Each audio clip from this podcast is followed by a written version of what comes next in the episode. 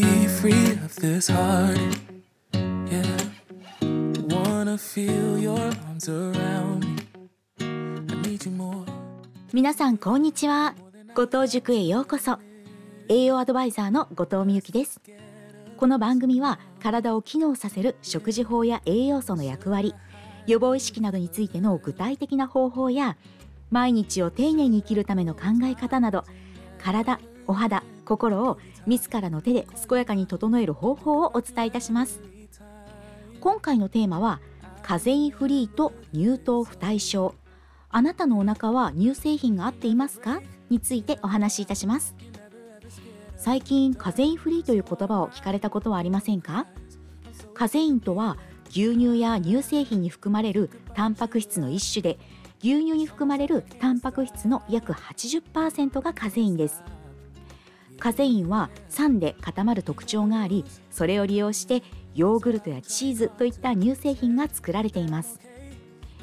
健康のためお腹の調子を整えるために毎日牛乳を飲んだりヨーグルトを食べている方は多いのではないでしょうか。もちろん体調やお肌お腹の調子もとても良好という場合はいいのですがなんとなく体調が優れない皮膚炎や花粉症がひどい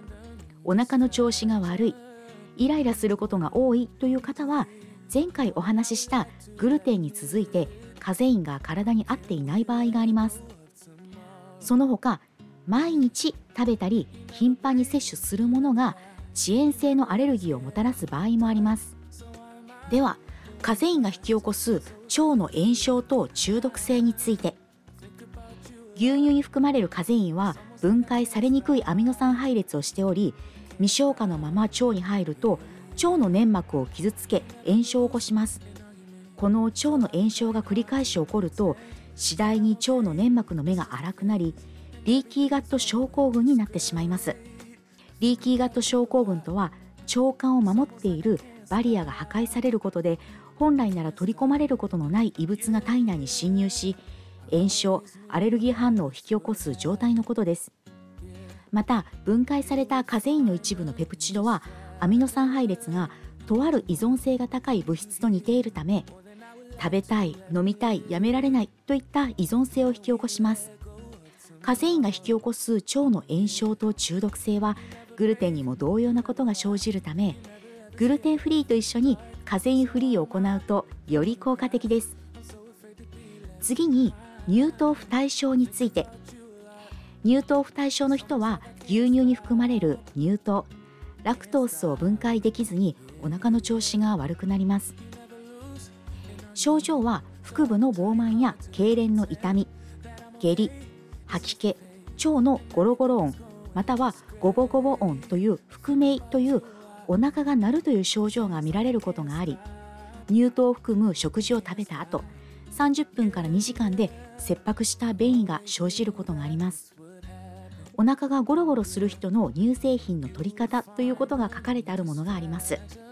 数回に分けて飲む温めて飲むヨーグルトやチーズを食べるなどと記載されていますが腸は自分に合わないものが入ってくると拒否反応を起こしお腹の調子を悪くします。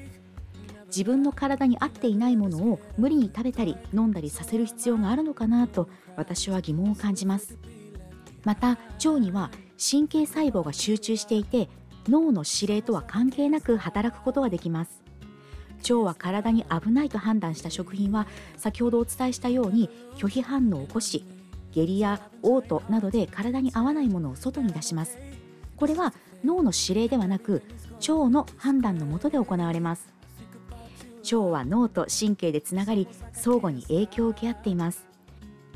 人が幸せを感じる時脳からは心のバランスを保つ幸せホルモンとも言われるセロトニンややる気をもたらすドーパミンなどの脳内伝達物質が分泌されます。腸は体内にあるセロトニンの約9割ドーパミンを約5割作り出しています。強いストレスや精神的な不安などがある方は腸内環境が整うことで心のストレスが緩和されます。反対に腸の働きが悪くなると脳が不安を感じストレスが続くと腸の働きが悪くなります。牛乳やヨーグルトを食べているのにお腹の調子が悪かったりアレルギー症状肌荒れイライラしやすいなどが思い当たる方は乳製品を2週間ほど食生活から抜いてみるのも一つです。原因がカゼインや乳糖不対症であればそれらの不調が改善されます。ぜひご自身の体に耳を傾けてみてくださいね。ここまでお聞きくださってありがとうございました。この番組は毎週水曜日と金曜日の21時から配信します。もしよろしければコメントなどいただければ嬉しいです。次回は今まで積極的に食べていたものがお腹の不調の原因？フォドマップ食とはをテーマにお送りいたします。いつも調子のいい体ってこんなに楽なんだ。お肌綺麗ですねって言われるのってすごく嬉しい。心が強くなるといろんなことにチャレンジできる。ぜひその面白さを体験してください。